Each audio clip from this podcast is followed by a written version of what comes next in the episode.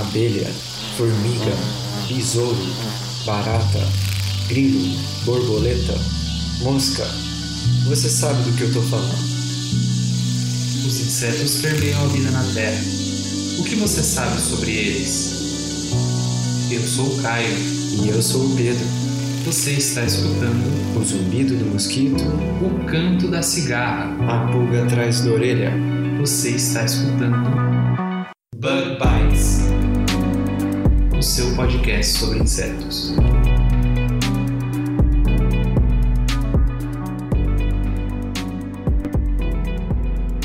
Está começando mais um Bug Bites, falando diretamente da toca do Besouro Studios. Para você que está escutando a gente pela primeira vez, o Bug Bites é um podcast sobre insetos e ciência. Toda quarta-feira você tem um episódio novo. Se você não conhece o que é um podcast, se essa é a primeira vez que você escuta o Bug Bites, aprenda como assinar o nosso feed pelo vídeo que o Caio fez lá no YouTube. O link é bit.ly barra assine o bebê. E hoje nós temos o prazer de ter um em sete perguntas com o mais novo membro do time do Bug Bites, o Bruno Uehara, lá do Observações Naturalistas. Lembrando que no Em Sete Perguntas a gente apresenta o perfil de pessoas que têm insetos como seu material de trabalho. Mas hoje a gente resolveu também aproveitar para apresentar o nosso novo membro da nossa equipe, o Bruno, que representa muito bem o interesse e paixão por insetos que muitos entomólogos também têm. Ô Bruno, por favor, se apresenta para o ouvinte que ainda não te conhece e fala um pouquinho do seu website, o Observações Naturalistas. Saudações a todos do Bug Bites. Uh, eu sou o Bruno, da página Observações Naturalistas. E para quem não conhece né, a página do Observações Naturalistas, é, ela se destina a falar sobre aqueles animais que as pessoas geralmente não gostam muito. Né? Podem ser insetos, aranhas, que geralmente estão envolvidos em uma série de mitos que lá na página eu tento ajudar a desmistificar um pouco. Muito legal, Bruno. Vale a pena a gente lembrar também né, que este ano o Bug Bites se tornou um afiliado do Observações Naturalistas. Então a gente aqui encoraja todo mundo a ir lá conferir o conteúdo que o Bruno prepara com tanto esforço, com tanto carinho, e você com certeza vai aprender muito não só sobre insetos, mas sobre ciência em geral. Bom, vamos lá então para as nossas sete perguntas, Bruno? Vamos lá. Primeira pergunta. Então, começando o nosso Em Sete Perguntas, a gente começa perguntando ao Bruno como é que nasceu esse seu interesse por insetos. Então, Pedro, essa daí é uma pergunta difícil de responder. Porque, na verdade, as minhas lembranças mais antigas elas já estão é, relacionadas com insetos. E, de certa forma, a minha relação com insetos ela é bastante improvável. Porque eu tenho todos os motivos para não me interessar por insetos. Primeiro, porque ninguém da minha família está relacionada com a área da biologia. Segundo, pelo fato de que eu não cresci numa região que era abundante em insetos, né? Eu fui um garoto de cidade grande. E assim, não é, não, na cidade grande, insetos não são tão comuns, né? A não ser aqueles que são pragas urbanas. Mas, assim, por algum motivo que eu não sei, Uh, os poucos insetos que eu encontrava quando eu era criança, eles chamavam a minha atenção, né? Despertavam ali a minha curiosidade. E aí eu tentava capturar eles, tentava criar, né, dentro do potinho para ficar observando, né, o comportamento. Só que assim, é, eu ficava um pouco chateado porque os adultos, né, a gente quando a criança tem aquela noção de que os adultos eles conhecem mais das coisas, né, que eles sabem muito mais do que você, que é uma criança. E aí, quando eu perguntava para eles, né? Ah, você sabe que bicho que é esse que eu, que eu encontrei? Ou o que, que ele faz? É, geralmente eles não sabiam me dizer, né? A única coisa que eles falavam para mim é o seguinte: ó, ou esse bicho aí é perigoso, ou esse bicho aí transmite alguma doença. E aí é complicado, né? E foi assim, né? Desde cedo fui percebendo, né, que havia essa falta de conhecimento, né, das pessoas com relação aos insetos. E no fim, isso só instigava, né, a minha curiosidade. Sim, é bem interessante essa história, porque muita gente, né, assim, acho que é meio que o estereótipo, né? Você fala assim, ah, o que, que você vai ser quando crescer? Ah, eu vou ser médico, né? Aí a pessoa se torna médica, né? Ela fala assim, ah, desde pequenininho eu me interessava por, sei lá, por saúde ou por temas relacionados à saúde. Ou a pessoa se torna por exemplo, uma bióloga marinha. Ah, desde pequeno eu assistia os documentários e me interessava muito pelo oceano e tal. Mas a verdade é que isso não é um pré-requisito, né? Você pode se tornar um apaixonado por um assunto, né? Por um, nesse caso, um grupo de animais, mesmo não tendo é, vivido assim o, o mundo estereotipado de alguém que, que talvez você assim reconheça, né? Quando você conhece a pessoa adulta, você pensar ah, essa pessoa deve ter morado no sítio, deve ter vivido rodeada de, de gafanhoto, ou coisa assim, né? E na cidade tem poucos insetos, mas assim, é meio que relativo, né? Eu, por exemplo, eu curtia muito observar as formigas quando eu era pequeno. A gente fazia competição de natação de formigas. então, eu e meus irmãos, a gente pegava as formiguinhas, colocava na água e via quem que chegava primeiro do outro lado da, da bacia. Assim, é, hoje olhando assim, naquela época é meio que crueldade, mas era assim, eram as coisas que a gente tinha interesse, né? E, e conta, né? É, é, um aprendizado, é, uma, é um interesse bom, né? É uma uhum. coisa assim que foge, como você falou, né? Do estereótipo do adulto que fala que o inseto vai te picar, vai te morder ou vai transmitir doença, né? É, infelizmente isso acontece bastante, né? E é ruim porque, de certa forma, acaba desincentivando a criança, né? Muita gente, né, muitos escritores, autores, né, de, em ciência, eles comentam que as crianças elas são cientistas, né, por natureza, né, elas gostam, elas ficam interessadas em querer saber mais a respeito de alguma coisa que ela viu e que é diferente. Então, quando o adulto ele dá uma resposta do tipo, ah, isso daí vai te picar, isso aí vai te fazer mal, esse bicho aí vai te transmitir alguma doença, de certa forma, ele meio que desincentiva né, a, a criança de, de, querer buscar informação, né, de, de desenvolver esse instinto de investigação que elas têm, assim, sabe, por natureza. Com certeza. É, eu até achei legal quando você falou que você, né, os poucos insetos que você encontrava, né, você falou que criava, né? É. Isso é uma coisa tão legal, uma atividade tão interessante que é, pouca criança, né, sabe que dá para fazer isso, né? Dá para você pegar uma lagartinha, pegar a folha onde a lagartinha tá e criar em casa e ver ela ela se transformar em borboleta. E parece uma coisa é, fútil, né? Parece uma coisa inútil, né? Se você assim, não está familiarizado né? com, com a experiência, mas é uma experiência muito legal. Eu fui fazer isso só quando eu era adulto, sabe? Eu não sabia que podia fazer isso. Eu achava que talvez fosse fazer mal, que talvez fosse cheirar mal, talvez é, a minha mãe não fosse deixar, sabe? Eu, eu tinha, assim, esse receio, então essa ideia nem passava, assim, pela minha consideração, assim, sabe? Uhum. Que, que insetos, assim, você lembra, assim, de criar em casa? Então, é, pegava bastante gafanhoto. Ah, que legal. Criava muitos gafanhotos, assim, e era legal porque às vezes eu encontrava os gafanhotos ainda nos estágios de ninfa, né? Que é quando eles não têm as asas desenvolvidas ainda. E era legal você ver os estágios né, de desenvolvimento do, do gafanhoto. É interessante você acompanhar, né? Conforme, claro, o corpo, né? Que vai crescendo, mas as estruturas das asas, né? Que vão se preparando, né? Até que ele atinge a fase adulta e as asas ali ficam completas, né? Que possibilitam o voo do inseto. E, claro, lagartas, né? acompanhar o a metamorfose das lagartas também. É uma coisa fascinante, é uma coisa que até mesmo os leigos, né, em entomologia conhecem, né, sabem que é uma coisa fascinante, só que infelizmente acabam não se aprofundando, né. São poucas as pessoas que tiveram o privilégio assim de criar uma lagartinha é, e acompanhar o desenvolvimento dela, que é uma coisa fantástica, né até o momento em que ela vira uma borboleta, né, acompanhar essa transformação é, é realmente surpreendente. É, não, com certeza, é muito legal. E assim, às vezes, por exemplo, você cria a lagarta e tal, e você acha que vai ser uma borboleta e é uma mariposa, por exemplo. É, também. Então, é muito legal, assim, você fica na curiosidade, né? Ah, deixa eu pegar uma lagarta diferente, ver o que que acontece. E você não prejudica em nada, né? Você pode criar a lagarta, ver o adulto e solta, né?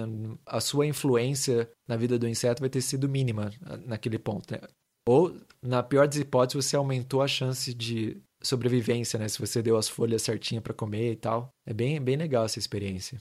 Aliás, é, inclusive foi o que eu achei bem interessante, né? Aquela proposta que foi comentada aqui no episódio do Asas e Cores, né? Uhum. Que é o empreendedorismo com insetos. Que foi esse trabalho desenvolvido em cima das joaninhas. Uhum.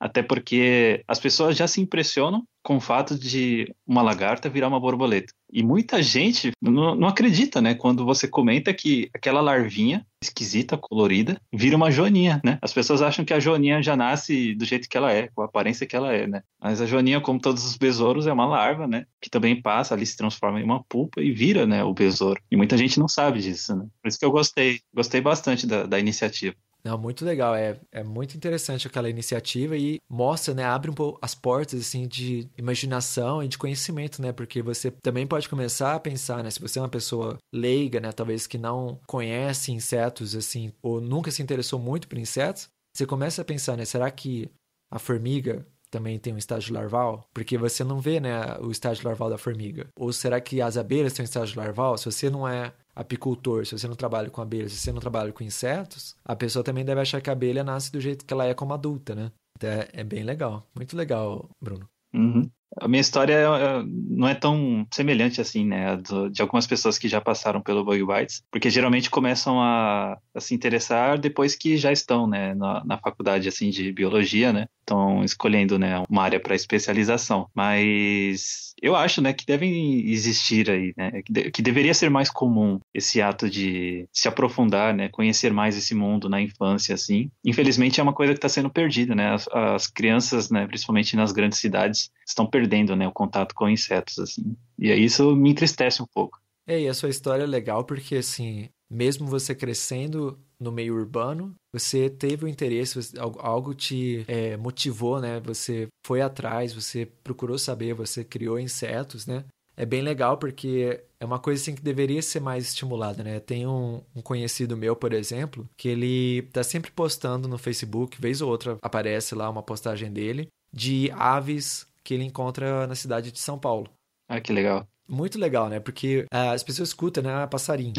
Se for pegar o, o preconceito, talvez, do, dos entomólogos, talvez. Ah, sim, sim, sim. ah, escutei um passarinho. Não sabe o que, que é, qual é a forma, qual é o tamanho, o que faz, onde está. E essa pessoa, né? Ele, ele é meio que um, um bird watcher, né? Um cara que observa as aves assim como um hobby. E faz isso, sabe, da varanda do apartamento, sei lá. Não sei de onde que ele tira as fotos, mas tem cada, assim, ave que você não esperaria encontrar na cidade de São Paulo, né? E tá lá. Sim, sim. É... Muito, muito legal. Eu me lembro de uma vez que eu tava no bairro da Aclimação, lá no centro de São Paulo, ali perto do, do bairro da Liberdade. E lá tem, né, o Parque da Aclimação. Eu me lembro de ter visto um pica-pau numa árvore lá e eu fiquei tão surpreso com aquilo, porque eu não sou, assim, um entendido da parte de ornitologia, né? Mas eu não imaginava que tinha espécie de pica-pau no centro de São Paulo. Uhum. Então, um pica-pau do topete amarelo. Não me recordo agora o nome da espécie, mas é bem curioso, assim. E o que me chamou a atenção para ele foi justamente que ele estava, né, bicando a,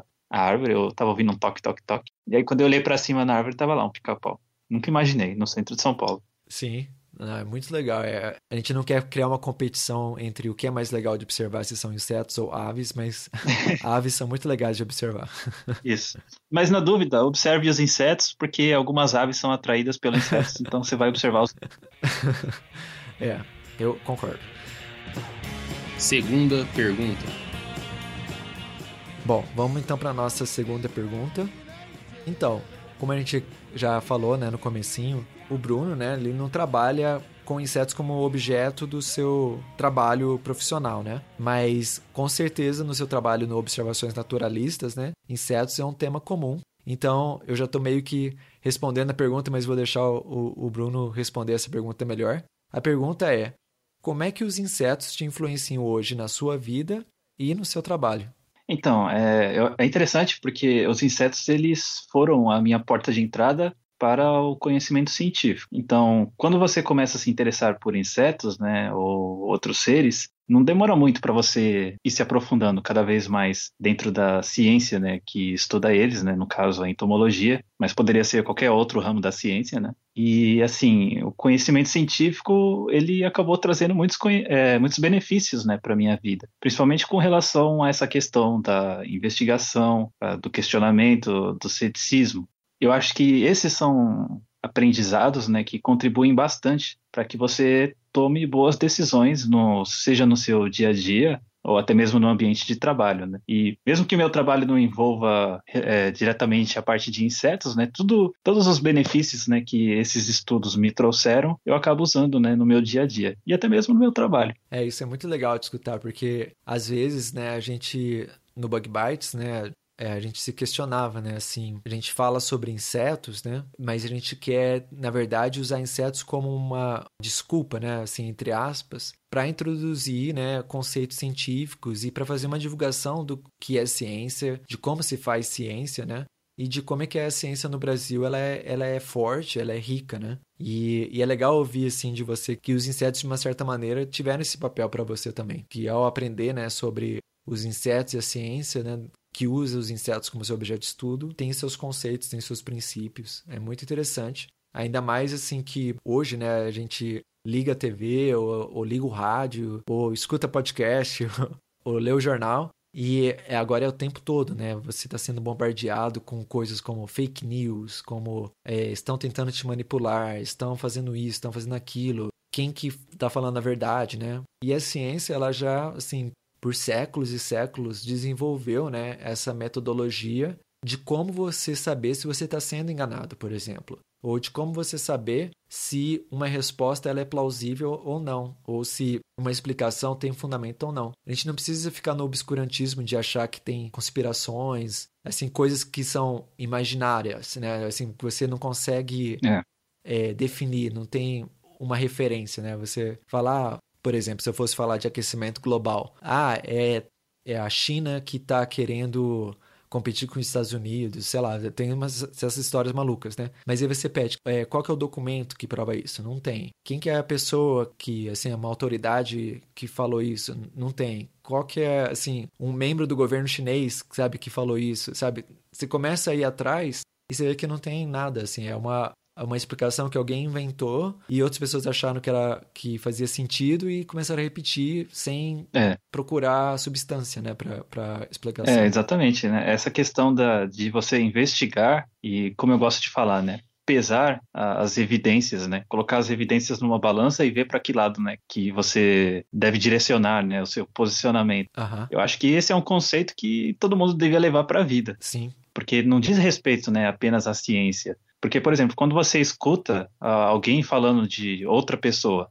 ao invés de simplesmente acreditar no que aquela pessoa está falando, se você põe em prática né, esse conceito de pesar as evidências, você pode estar tá se livrando aí de cair numa cilada, né? De não acreditar numa informação que não é verdade verdadeira mas, é, e, e, que você só tem como descobrir isso através ali da investigação das evidências, né? Poxa, será que isso que ela está dizendo realmente é verdade? Qual que é a origem, né, dessa informação? Quando você investiga, você, quando você tem, né, esse espírito investigador, você meio que se livra, né, de passar aí por esses perrengues, né, como dizia minha avó. Com certeza. E assim, é tão esclarecedor, né, quando você entende como é que esse processo funciona, né? Você entende por que, que se desenvolveu dessa maneira e como é que é, os princípios da ciência funcionam, né? A gente não vai se alongar muito hoje nesse assunto, né? Mas a falseabilidade de, um, de uma hipótese, a repetibilidade de um experimento, né? Tem várias coisinhas assim que, que são desenvolvidas para testar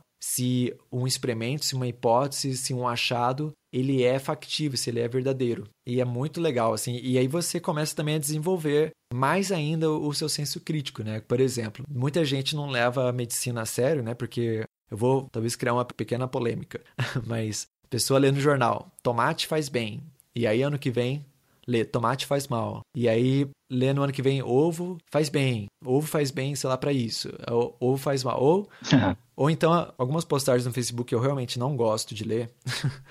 é quando a pessoa fala assim: café faz você ficar mais inteligente. Ah, sim, sim. Ou a pessoa fala assim: beber cerveja faz você ser mais feliz. Ou qualquer coisa assim. Aí qual que é o problema de tudo isso? São dois problemas, né? Primeiro, é o jornalista que não entendeu a pesquisa, né? Ou, ou talvez o pesquisador que está vendendo os seus achados mais do que o significado deles, né? É. Mas é, pode ser o jornalista. Mas o segundo, que é o mais importante, é confundir evidência com ciência, né? Então, assim, você pode achar evidência de, de que, por exemplo, o café é bom para a inteligência, vamos dizer assim. Isso não quer dizer que é bom tomar café. Sim, sim. A evidência só diz isso, que é bom para a inteligência. Mas uma outra evidência é que talvez o café é ruim para os seus ossos, né? Tem alguma evidência, agora nem sei se é verdade mais, mas tinha evidência de que o cálcio é removido pela cafeína, né? Uhum, sim. Então, nesse sentido, aí café o, o, seria, teria que ser mais moderado o consumo, ou, ou, deveria ser cortado. Mas também não quer, não quer dizer isso. A evidência só diz isso. Então, assim, para você dizer se, se uma coisa é recomendável tomar mais ou tomar menos, comer ou não comer, você tem que ver o, o conjunto das evidências, né? E a ciência, o que, que ela mostra, né? Então, quando você está procurando algo como longevidade, como uma vida saudável tal, isso é um outro tipo de pesquisa, né? Enfim, é só uma pequena polêmica que eu queria criar aqui. não, mas é, é verdade mesmo isso que você está falando, né? E aí, tipo, você pergunta, nossa, mas como que o inseto é, fez você se questionar, né, adquirir esse espírito de, de investigação entre o que é verdade e o que é mentira, né? Como eu tinha comentado, né? Desde pequeno eu ficava ouvindo, né? Ah, esse inseto aí, ó, é, esse inseto é perigoso, hein? Não fica mexendo com ele não, não sei o quê. Mas conforme eu ia ali observando né, o comportamento do, dos insetos, às vezes eu colocava dois insetos juntos, né, para testar esse comportamento. É, será que é agressivo mesmo? Vou, vamos observar né, o que, que acontece. Então eu fui vendo né, que, que muitas das coisas que, que os adultos me diziam não era verdade, assim. Então eu, eu, aprendi cedo, né, que essa questão da, da desinformação, principalmente com relação a insetos, ela, ela é real. Infelizmente não é porque a pessoa é adulto que o que ela está falando ali é verdadeiro, né. Essa foi uma da, das lições que eu aprendi desde pequeno. Terceira pergunta. Vamos então à nossa terceira pergunta do Em Sete Perguntas com o Bruno do Observações Naturalistas. Ô Bruno, o que a gente gostaria de saber de você agora é se tem alguma ideia ou uma pessoa que mais te inspirou né, você comentou, né, na pergunta anterior que insetos te ajudaram, né, te introduziram de uma certa maneira a conceitos de ciência, né, e pensamento crítico, ceticismo, né? Eu gostaria de perguntar qual a ideia ou pessoa que mais te inspira na ciência e por quê? Ah, então essa é outra pergunta difícil de responder. Mas eu creio que a ideia mais importante da ciência para mim, né, é aquela que investiga como nós chegamos até aqui. Isto é, eu acredito que a melhor forma de entender, né, para onde a sociedade vai, né, e os rumos do nosso futuro é, justamente né, compreendendo né, de onde foi que a gente veio. E nesse respeito, a teoria da evolução é bem interessante. Né? Eu creio que ela foi uma ideia genial de Darwin. Né? Claro, não foi apenas dele, né? muitos outros naturalistas, né? muitos outros pesquisadores foram ah, gradualmente né, dando ah, as primeiras linhas de evidência né, para a formulação da teoria da evolução. Mas foi o Darwin, né, quem acabou compilando, né, toda aquela série de investigações e eu creio que isso foi um trabalho assim bem é, encorajador, né? E assim inspirador também de certa forma, né? Foi um pouco corajoso e audacioso, né, da parte de Darwin. Sim, com certeza. É, esses são ideias e são uma pessoa que realmente inspiram bastante. E é bem, como você falou, né? É um conjunto de evidências, uma teoria que explica muito bem como é que os animais, né, têm essas formas que tem hoje, né? Por que, que a baleia, por exemplo, é um mamífero, né? É, o que que explica, né, na baleia os seus tem um quadril, né? que é onde as pernas se encaixariam, né? Então, assim, tem muita coisa interessante, né? A gente falou nas perguntas anteriores da importância de evidências, né? E é um conjunto, assim, massivo, é gigantesco de evidências, né? Que suportam a hipótese e as predições, né? Da teoria da evolução por seleção natural, né?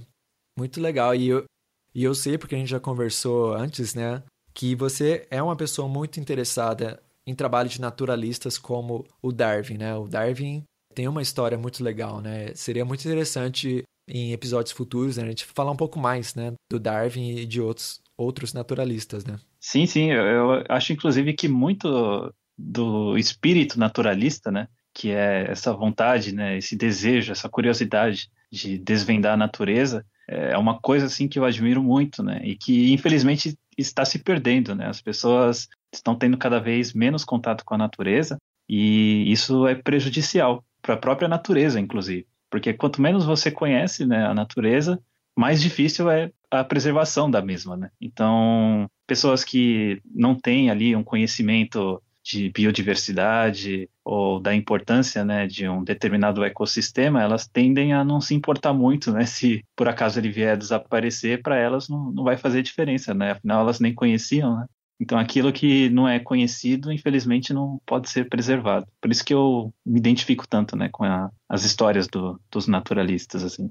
É, e elas são histórias muito fascinantes, né? A gente aprende, assim, só um pedacinho, né, da história de alguns naturalistas né, na escola. A gente, né, tem o Darwin e, e tem Galápagos, né? Mas a história do Darwin, de como ele chegou a Galápagos e quem financiou essa, essa viagem, né? Como é que é morar num navio, né? Toda a história que acompanha, né? Que culminou, né? Na chegada do Darwin a Galápagos. E Galápagos não é o fim, né?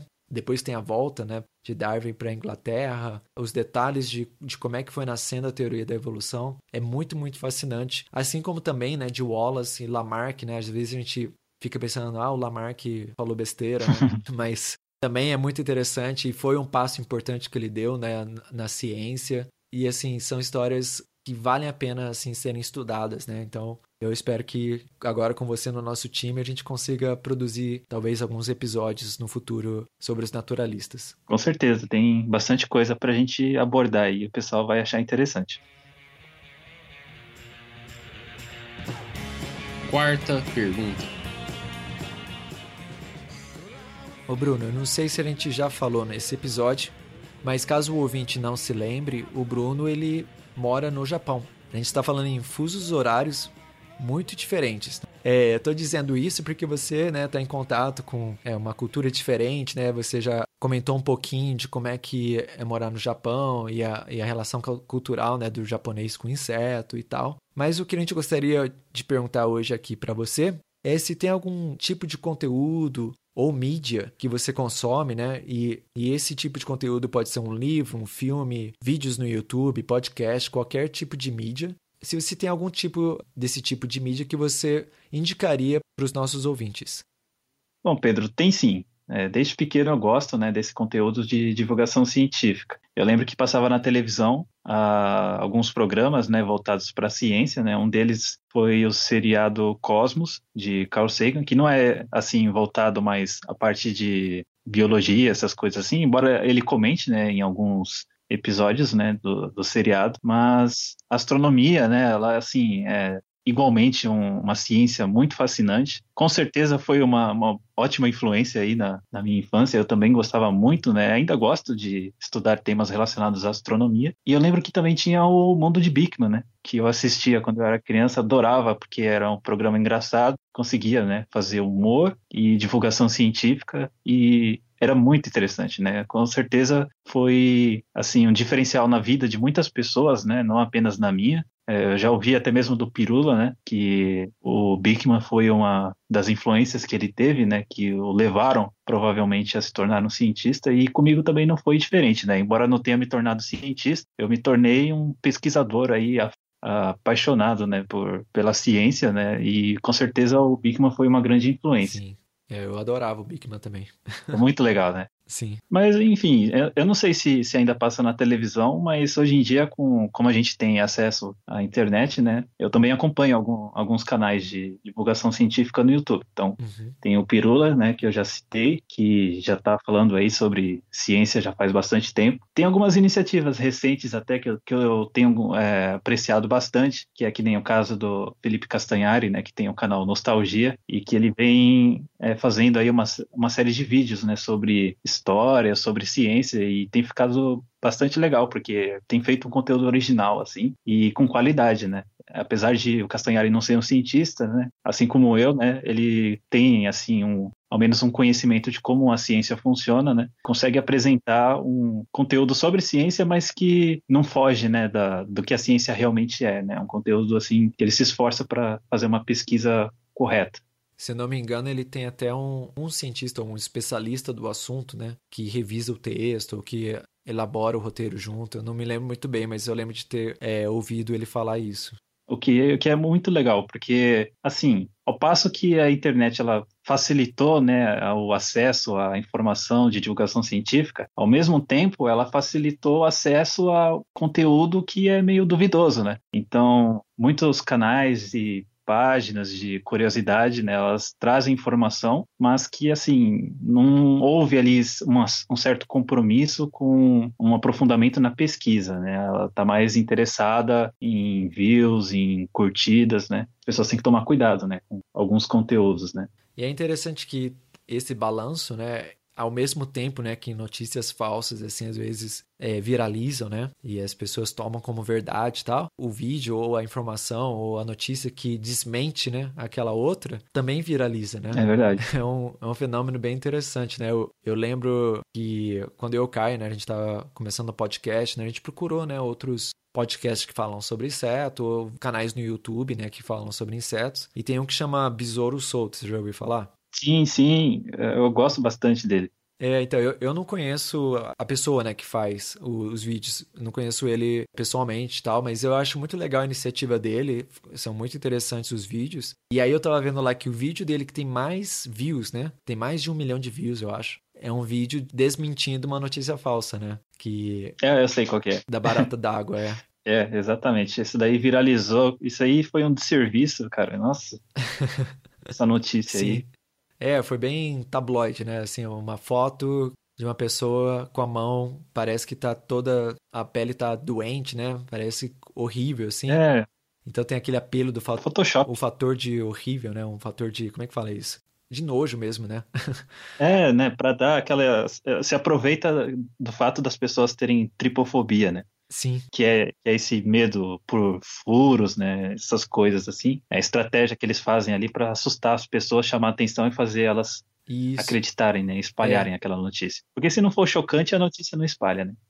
E aí ele fez o vídeo, né? Talvez, com certeza não foi a única pessoa que talvez tenha feito um vídeo sobre isso, né? Sim, sim. Mas o vídeo dele, né, em português e tal, foi um, um- um bom, né, uma, uma boa iniciativa e é um dos vídeos mais visualizados lá do canal dele. Então é bem legal, né, como é que funciona esse negócio da notícia falsa e, e da notícia que desmente a notícia falsa, né? É, eu, só, eu só fico um pouco triste porque ultimamente ele não tá postando mais. Então eu vou deixar aqui o meu apelo para que ele volte a fazer esses vídeos que ele fazia, né, sobre insetos, porque é, é muito importante esse trabalho, né? Quem acompanha lá Observações Naturalistas sabe que eu já comentei alguns absurdos que eu vi em algumas páginas de curiosidades, né? Páginas com milhões de curtidas, assim, sabe? Que você esperaria que tivesse ao menos algum compromisso, né? Uma responsabilidade pelas informações que elas passam adiante. Mas, assim, eu já vi cada coisa, né? Que não dá para acreditar.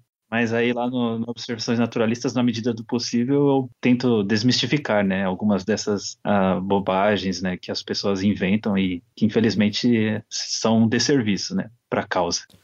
Com certeza, Bruno. E fica então aqui o convite mais uma vez para o ouvinte conferir o conteúdo que o Bruno faz com tanto carinho lá na página do Observações Naturalistas. Bruno já desmentiu várias histórias e vários insetos né, que não existem, que foram talvez manipulados, das imagens né, foram manipuladas. E é um serviço de detetive, é uma coisa muito legal e a gente vê que muita gente né, aprecia esse tipo de, de esforço, né? E, e eu também quero né, aproveitar para convidar o ouvinte a conferir o canal do Besouro Solto lá no YouTube e estendo o convite do, do Bruno, né? Vamos fazer uma campanha pro, pro cara do Besouro Solto produzir mais vídeos. Tá, tá fazendo falta, né?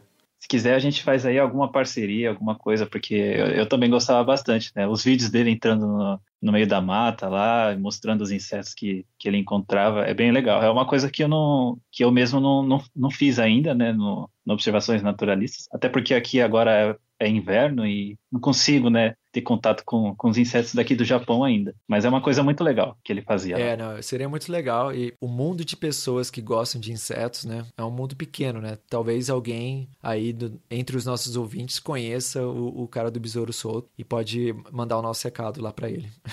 É, ó, o mundo de pessoas que gostam de insetos é pequeno, mas o mundo de pessoas que não sabem ainda que gostam de insetos é maior. Ah, sim, com certeza. Isso é verdade. Tem muita gente aí que, quando é, começasse a descobrir, né, o- como o mundo dos insetos é, provavelmente ficaria aí muito fascinado e acompanharia mais.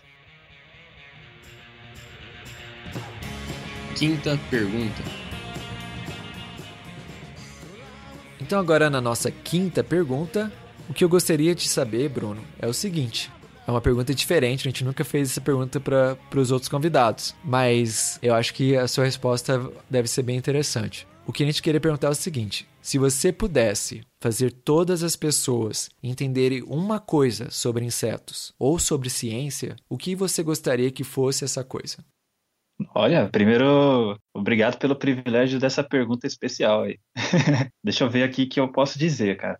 É, eu acho que eu faria as pessoas entenderem que os insetos, né, e os animais de um modo geral, eles desempenham assim um papel muito importante na, na, natureza, né? Porque pelo menos se as pessoas compreenderem isso, né, muita coisa ruim que já vem acontecendo com insetos é, e outros animais talvez já fosse assim reduzido drasticamente. Então, por exemplo, é, tem pessoas, né, que matam insetos e outros animais simplesmente porque elas têm medo, né, de eles trazerem algum, de eles representarem, né, alguma ameaça, né? Parece um bicho lá na casa da pessoa, ela não sabe o que, que é, então, no ato de é, desespero mata. E de repente era, sei lá, um bicho-pau, que é um bicho absolutamente inofensivo, sabe? Acontece bastante isso, né? Até mesmo a destruição que a gente faz aos ecossistemas, né? Tudo isso poderia ser evitado se as pessoas elas tivessem mais informação, né? A respeito da importância da, da fauna, né? E, a, e, do próprio ecossistema. Então, eu diria que é isso. A importância, né, de,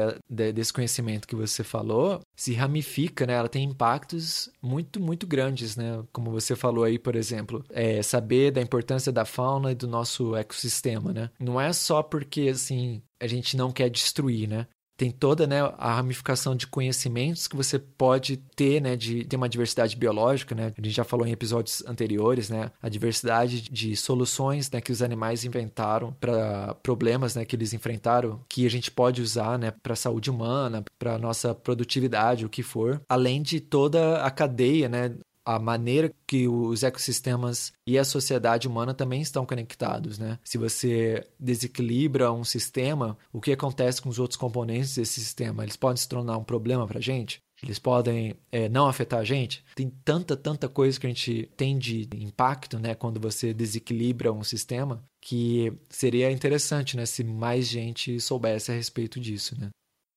É, algumas pessoas elas costumam é, nutrir a opinião de que elas odeiam insetos. Então, ah, eu não me interesso por insetos porque eu odeio quando um pernilongo vem me picar ou quando uma barata aparece na minha casa. Só que na verdade, né, o meu ponto de vista é que essas pessoas elas não odeiam os insetos. Ela odeia, claro, que a barata invada a casa dela. Ela odeia ser picada pelo mosquito, mas o que ela deveria odiar de fato, né, não não é o, o inseto em si, né? Mas o que ela odeia são os frutos né, de um desequilíbrio ecológico. Então, se ela entender né, que tudo isso, né, todos esses problemas que ela passa, são frutos de um desequilíbrio, né, talvez ela respeitasse mais os insetos. Por isso que eu não acredito muito quando uma pessoa diz que odeia insetos. Na verdade, ela odeia as consequências de um desequilíbrio, né? É legal você ter falado isso, né? Que a gente tem um exemplo recente, né? Da febre amarela, né? E os macacos que estavam morrendo, né? Por causa da febre amarela. E aí, o que que aconteceu? As pessoas começaram a ter medo, né? E ter, assim, uma, um certo repúdio ao mosquito, claro, né? Mas aos macacos também. Aí, pesquisando, né? Na verdade, eu não sei em que estágio de pesquisa que tá. Então, não é um fato, não é uma evidência, mas é, levantou-se a hipótese, né, de que talvez aquele desastre, né, de esqueci é Mariana, não? Sim, é, sim. Que teve o, o, todo aquele barro tóxico, né, que foi que destruiu cidades, matou gente, matou animais e tal. Aquele acidente, né, levantou-se a hipótese de se, se não foi aquele desequilíbrio, novamente, né, desequilíbrio do sistema que começou a, a afetar, né, a população de macacos, que por sua vez começou a afetar a população humana, né? Então, assim, é tudo muito complexo, né? As redes de interações, né, são muito complexas. Então, assim, é, a gente não pode reduzir a simplesmente, ah, vamos matar todos os macacos, então. E aí, que outro, que outro desequilíbrio você vai causar, né, se você matar todos os macacos? Exatamente. Então, assim, é, a gente não pode se basear na falta de informação. Então, tem que deixar as pessoas que fazem pesquisa entenderem melhor como é que o sistema funciona, entender melhor por que, que tem um, um problema que foi gerado ou qual é a possível solução para aquele problema. Mas, para isso, a gente precisa né, ter uma, mais conhecimento né, do, da importância de se preservar, né? Exatamente, né? E só acrescentando uma informação, né, uma observação minha, é, a gente comentou né, na na, numa das perguntas anteriores sobre o canal Besouro Solto, né? E tem uma outra iniciativa que eu acho sensacional é, na internet brasileira, que é a do Insetologia, né? Acho que você conhece. É uma página do Facebook, né? Ah, é, ela tem a, a, página no Facebook e tem também o site deles, que eles fazem identificação de insetos, né? Então as pessoas acham inseto em casa, elas não sabem que inseto é aquele, se ele é perigoso, né? Se ele pode oferecer algum risco, elas mandam uma foto para lá. E o autor, né, que se eu não me engano é o César Trash, não sei se Trash é sobrenome mesmo, acredito que não, esse é apelido. E aí ele é, dá lá a identificação do inseto, né? Se ele é perigoso, né? Comenta lá algumas características, né? E ele já tem ali um conteúdo assim muito rico, né? Já é uma biblioteca mesmo de várias regiões do Brasil e até do mundo, né? De vários insetos que as pessoas vão achando em casa e mandam as fotos para ele e ele identifica. Então eu deixo aqui, né? Parabenizo aí o trabalho que ele vem fazendo porque é realmente valioso. E assim, a, aquele site que ele está mantendo lá é um tesouro assim para ajudar né, as pessoas a conhecerem mais a respeito dos insetos e futuramente quem sabe reduzir né, esses problemas que nós temos de matar um bicho só porque ele parece ameaçador né? então recomendo lá. Para quem não conhece o site do insetologia se, se, você clicar lá no site você vai ficar horas e horas vendo os insetos que as pessoas mandam né, em várias regiões do Brasil. É bem legal. Eu recomendo bastante que joia, eu não conhecia não, mas fiquei curioso agora, eu vou, vou lá conferir o website. Eu acho, eu indicaria até como uma entrevista, hein? Será que o César topa ser entrevistado aqui no Bug Bites? Eu garanto que é legal, É hein? uma boa ideia. Olha, já, já tem então dois convites aqui nesse... Dois convites ou recados, né, nesse episódio. É. O cara do Besouro Solto e o... O César do Insetologia. Isso. É, então, mas fica aí o recado. Então, se algum deles escuta o Bug Bites ou se alguém conhece essas, esses, essas pessoas, é, manda um e-mail para prodbugbites.gmail.com. Sexta pergunta. Chegando então na nossa sexta pergunta, o Bruno, trabalhando assim com divulgação científica, né, com, com insetos, né, você já deve ter passado por alguma situação engraçada, né, alguma situação cômica, seja online ou fora da rede também, né? Você poderia compartilhar uma história ou uma história online, outra offline com a gente? Ah, então, é, a gente sempre passa aí por umas situações meio engraçadas, né? Às vezes que não dá para acreditar, assim. Então, teve uma vez que eu estava fazendo um curso e aí o instrutor, né? Eu não lembro exatamente por que motivo, mas ele começou a falar sobre insetos. E aí eu comentei, né? Ah, professor, eu insetos assim é um assunto que eu gosto bastante. E aí uma das colegas da turma que fez uma cara assim de espanto, né? Uma cara meio de hã? E tipo, com um olhar de desdém assim, olhou para mim e falou: "Nossa, eu odeio insetos". Aí eu, eu fiquei assustado assim, sabe? Fiquei surpreso. E aí eu olhei bem para ela, assim, e aí eu perguntei: Nossa, sério que você odeia? Mas e essa tatuagem aí no seu pescoço? Aí ela respondeu para mim: Ó, oh, isso aqui é uma libélula, tá? Não é um inseto. aí eu não tinha mais o que falar, né? Tudo bem, é uma libélula. Realmente é. Eu aqui na minha, na minha imaginação frutífera, enquanto você estava descrevendo, né? Você falou: Eu olhei para ela e falei, aí eu pensei assim: nossa, deve ter uma barata no cabelo dela, alguma coisa assim. Não, mas, é, é, mas foi muito mais legal. É incrível, assim, que às vezes as pessoas dissociam alguns insetos da classe insecta, assim. Então, é, eu não gosto de inseto, mas eu adoro borboleta. eu não sei, não sei o que, que acontece, sabe? E é engraçado, né? A pessoa, ela desvincula, né, esses insetos, que são claramente insetos, mas inclui aranhas como insetos. É, é é estranho isso, né? Sintopéias, é. tatuzinho de jardim. Sim. Ou algumas pessoas falam assim, nossa, comer artrópodes, que coisa nojenta. Mas é. come é, carne, carne de siri. É, isso, fora camarão também. Sim. E aí, ah, e situações online assim, é, algumas coisas que, que eu vejo, né, é como eu já comentei, sendo compartilhadas né, em páginas grandes do, do Facebook, que são assim absurdas, né? Elas, na verdade, são mais tristes do que engraçadas. Por exemplo, a, acontece muito compartilharem fotos de artesanatos ou até mesmo brinquedos de que tem ali formas de insetos, né? E essas páginas grandes compartilham isso falando que é um inseto de, encontrado em determinada região, de não sei da onde. Então, teve, teve uma página grande que publicou uma aranha, né? Uma aranha que era branca, né? Tinha os olhos vermelhos, falaram, ó, oh, essa aqui é uma rara espécie de aranha albina. Quando você vai ver, pesquisar o conteúdo é uma é um brinquedo, um artesanato que um artista lá dos Estados Unidos tinha feito, sabe? Umas coisas absurdas assim, e que essas páginas divulgam como se fosse verdade, né? Elas transmitem como se fossem fatos, mas que não, não, condizem com a realidade, sabe? Então, assim, é engraçado de ver, mas também ao mesmo tempo triste, né? Eu rio chorando, né, quando eu me deparo com Sim. Essa... É estranho, né? O que será que leva, né? Qual é a motivação? Porque, assim, você acha a foto e essa foto já vem com a notícia errada? Ou será que tá desconectada do texto? Ou a pessoa pega a foto e faz uma interpretação, nossa, olha isso, é uma aranha albina, né? Como é que, como é que nasce, né, esse tipo de desinformação, né? É, e tem um, um, caso que eu vou comentar mais pra frente, né, no canal do YouTube, né, porque agora eu comecei a investir no, no, no canal, vou virar youtuber. Aí tem um, um, youtuber muito, muito famoso, um dos maiores do Brasil, assim, que ele fez um vídeo, né, sobre animais da Austrália. E aí eu, eu vou mostrar isso mais pra frente no canal, mas tem uma imagem que ele apresenta como sendo um animal da Austrália, e aí ele dá toda a descrição de como que aquela foto aconteceu, só que na verdade a foto que ele está analisando é uma ilustração.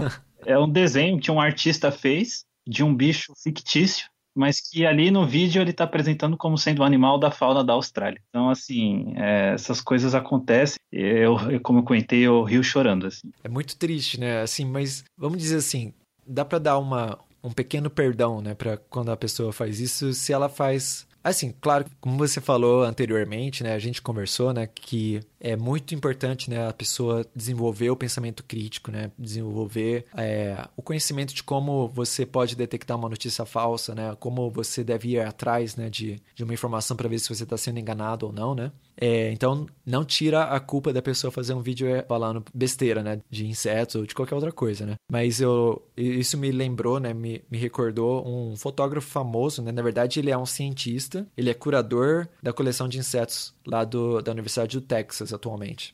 E ele, mas ele é um fotógrafo muito famoso também, e todo mundo usa as fotos dele. Assim, ele cobra, né, pelas fotos. Então, geralmente ele mostra assim pessoas que estão usando a foto, a foto dele sem permissão, né, para tipo como uma espécie de denúncia, né? E aí eu acho que assim, nessa atividade, ele também começou a identificar muitos sites de empresas que é, fazem controle de pestes. Então, assim, é um, uma empresa que você espera que a pessoa tenha um conhecimento profissional, né, um conhecimento técnico sobre insetos, né? E eles colocam lá fotos que não tem nada a ver com as pestes que eles estão descrevendo, sabe? Às vezes fala assim, retiramos abelha, é, ninho de abelha, por exemplo.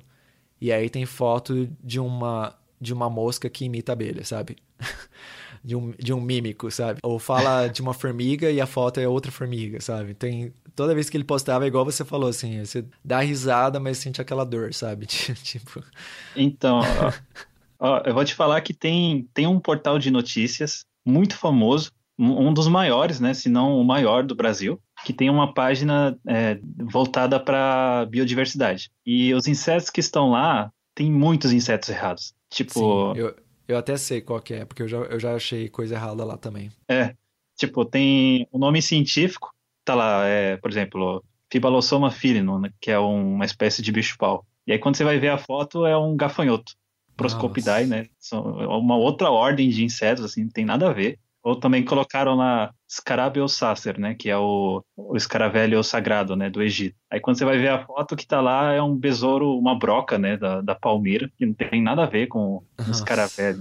Enfim, isso é comum. Só que assim, é, é aquela coisa, né, eu acho que o todo mundo tem direito de errar, sabe? Para mim o erro não é um problema. O problema é o que você faz com o erro, né? Se você percebe, se você se dispõe a corrigir, né? E, enfim, não permitir que ele continue sendo perpetuado, né? E que nem no caso desse youtuber que eu estava comentando, é uma outra coisa que eu sei que prejudica ele, que, assim, enfim, ameniza um pouco da culpa, é o fato de que ele é leigo, né? E que de fato, quem faz uma pesquisa hoje em dia sobre insetos é, encontra muita desinformação na internet. Então, às vezes a pessoa até tenta procurar fazer uma pesquisa mais séria, só que ela não encontra informação. A única informação que retorna para ela é desinformação. E aí ela acaba sendo vítima, né, desse tipo de conteúdo.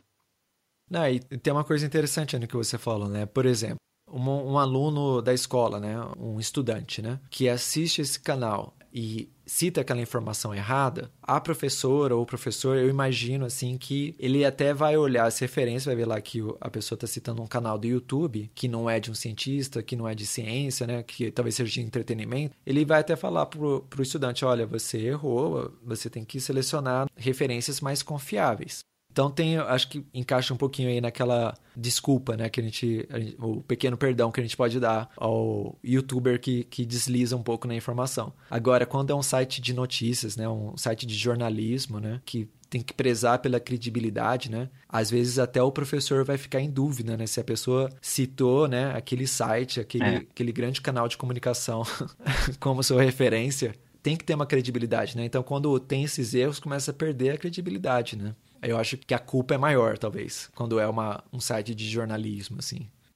É complicado, né? Mas para você ver, né? Se até uma fonte é, tida, né, como de credibilidade, uma fonte que vem de alguém que trabalha, né, com a questão da informação, se até eles, né, é, disponibilizam informação equivocada, né, sobre, é, por exemplo, insetos, né? Então você imagina outras páginas, né, outras fontes assim que talvez não estejam tão preocupadas, né, com a questão da credibilidade, é assim, é verdade. Né, o que que não sai de lá, né? E, infelizmente é esse conteúdo que as pessoas mais acessam, né? Por isso que é importante, né, trabalhos como o que a gente vem fazendo aqui, seja no Bug Bites, seja no Observações Naturalistas, lá no Besouro Solto, no Insetologia, né? Esses são trabalhos valiosos, assim, porque realmente é raro né, encontrar informação assim que um pouco mais confiável né, a respeito dos insetos. Eu não digo que eu também não cometo erros, né? Todo mundo está sujeito a erros, mas eu pelo menos me preocupo, né, com se por acaso vier a cometer um, depois fizer fazer a correção, né, e me desculpar lá posteriormente.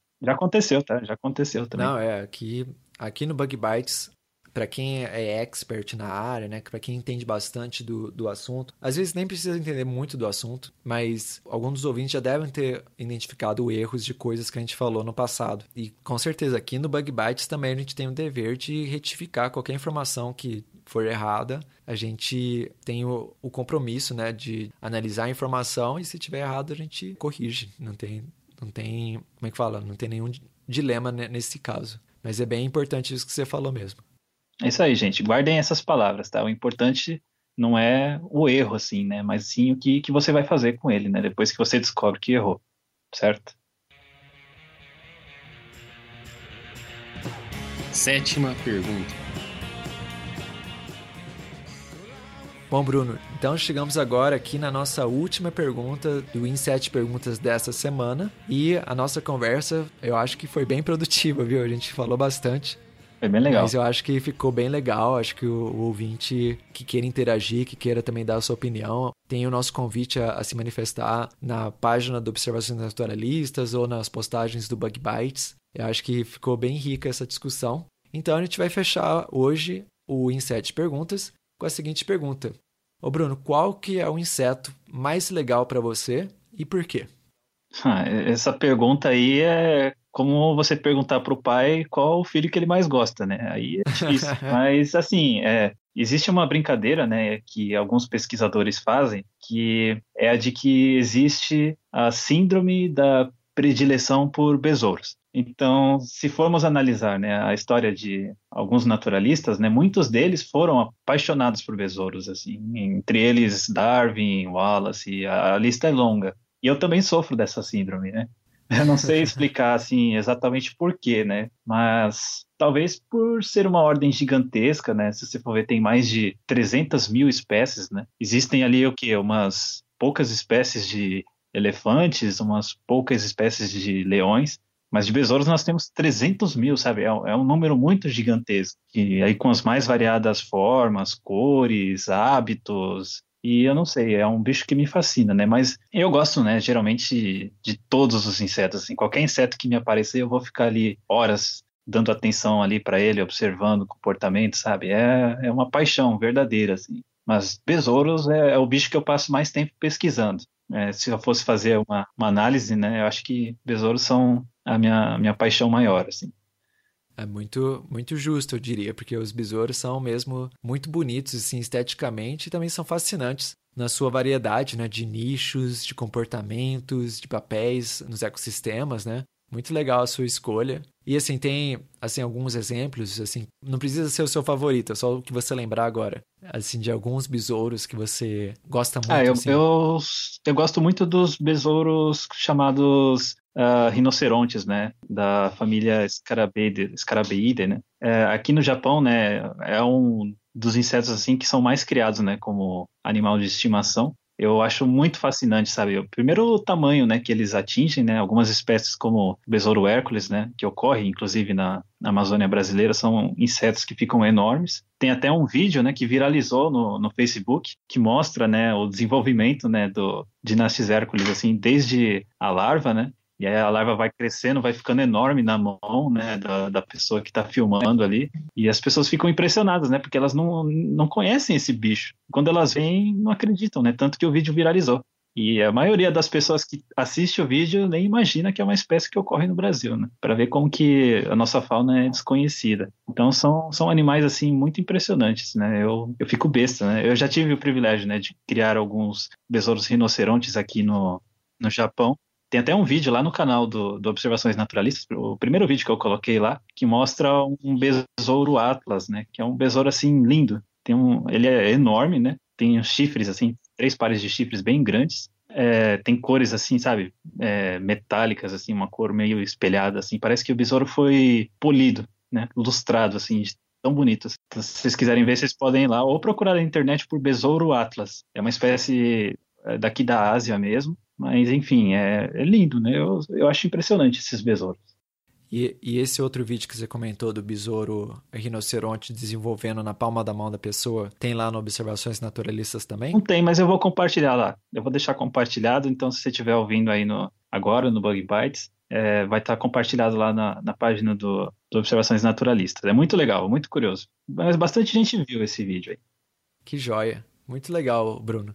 É engraçado que eu tava pensando aqui nos besouros que eu mais gosto e eu tava pensando em besouros bem pequenininhos. Ah, é, é. que era. Tem, não sei se você já viu um que, que tem a carapaça meio transparente, que é um crisomelídeo. Sim, sim, sim. É muito bonitinho. Eu lembro de quando eu identifiquei ele, né, na graduação, e eu fiquei fascinado. Eu chamava de, não sei se é um nome comum, mas eu chamava ele de besouro fusquinha. que parece, né, um fusquinha assim, né? É, uhum. Não é à toa, né, que Fusquinha chama Beetle também. É verdade. Né? é bem bonito. Eh, se o ouvinte não, não conhece a família dos crisomelídeos, tem besouros muito bonitos nessa família também. Sim, é, tem uma variedade bem grande assim de, de cores e de formas assim. Alguns são bem bizarros. É que não vou lembrar agora os nomes dos gêneros, né? Mas tem, tem crisomelídeos que são muito bizarros. E nem parece, assim, um, um besouro de verdade. Algumas pessoas também chamam de é, besouros tartaruga, né? Porque eles é verdade, é esse, é, se, se o ouvinte quiser colocar no Google, né, Turtle Beetle, não é? É, alguma coisa assim, é. exatamente. Ou não, Tortoise, Tortoise Beetle. Isso, é isso. É, Tortoise Beetle. É bem legal, e algumas, algumas espécies bem coloridas, né, inclusive bonitos. Eu gosto também, tá? Dos, dos besouros pequenos. Sim. não, é, é verdade. E você falou aí, né, dos besouros que não parecem com besouros, né? Aí também tem uma lista de outros besouros, né, que também são muito bonitos e você não diria que, que é um besouro, né? É o vagalume, né? Muita gente nem sabe que o vagalume é um besouro também. Sim, é verdade. E tem o, o que eu lembrei foi aquela família Licidi, hum. não sei se você conhece, que é um, um besouro que tem umas asas bem, os élitros, né? Eles são bem lisos e assim mais frágeis, né? Não são tão duros, né? É, eles voam bastante, né? São besouros que voam bastante e tem aquela antena plumada, né? Tem várias ah, são bonitos, né? São muito bonitos, né? É, tem é, só, é, enfim, é, é, como eu falei, né? São 300 mil espécies e se a gente ficar falando aqui, vixe, Sim, o Bug Bites vai ter horas. Mas eu também gostaria de comentar o, os buprestiges, né? Ah, que são verdade, é. os besouros joias, assim, que são cores Sim. metálicas, assim, que tribos indígenas, né, usavam esses besouros, usam, né? Eu não sei ainda, em algumas regiões eles arrancam, né, os élitros dos besouros e usam para fazer colares, assim. Tem outras regiões aqui na Ásia que eles usam como joia viva. Tem um pesquisador brasileiro, né? Ele escreveu um livro, né, chamado Besouros e seu Mundo, e ele até comenta que algumas tribos elas amarram, né, uma cordinha de metal nesses besouros e deixa eles pendurados na roupa assim, eles ficam andando em algumas culturas, né? Então vocês podem procurar no, no YouTube, né, por Besouros e Seu Mundo, né? Vai ter entrevistas que ele deu no Show Soares, em outros programas de televisão. É, o nome dele é Celso Godinho, né? Ele está sempre participando lá de grupos de insetos, né? Tem uma coleção de besouros assim gigantesca na casa dele. É muito legal. Eu acho que ele também é uma pessoa que vocês deviam entrevistar aqui no Bug Bites, né? Ele já foi no, no Jô Soares, já foi um monte de programas. Se vocês procurarem no YouTube, vocês vão achar. Ele levou a coleção dele. Olha que joia. Ela tá cheio de recomendação hoje. Sim, é, eu vou procurar saber de, de, de, de todas essas recomendações, incluindo, incluindo essa do Celso. Bom, mas a conversa tá muito legal, tá muito boa, mas a gente precisa, infelizmente, fechar o nosso episódio do Em Sete Perguntas. Mas, como dá para ver, né, tem muito assunto aí pra gente conversar, muitas possíveis outras entrevistas que faremos. e eu reforço aqui o, a vontade de, de querer gravar o, o, nosso especial de naturalistas ou de um naturalista. Vamos ver se, se a gente vai conseguir fazer um episódio assim e sair né, da lendária promessa do episódio sobre insetos como alimento, né? é verdade, tá todo mundo querendo isso aí. Mas de qualquer maneira, eu agradeço bastante ao Bruno pela disponibilidade, né, de poder gravar aqui com a gente, né, e ainda mais, né, pensando aí nas diferenças do fuso horário. Lembrando também ao ouvinte que agora o Bruno é parte aqui do nosso time, então o Bruno é, com certeza vai aparecer mais vezes em, episódios futuros. É, é um prazer, tá? Sim, com certeza. É um prazer para a gente também. E quem quiser conferir o Observações Naturalistas, a gente vai deixar o link no post. Então por hoje é só e a gente se vê semana que vem. Um abraço para todo mundo, até mais, tchau. Tchau, tchau, pessoal.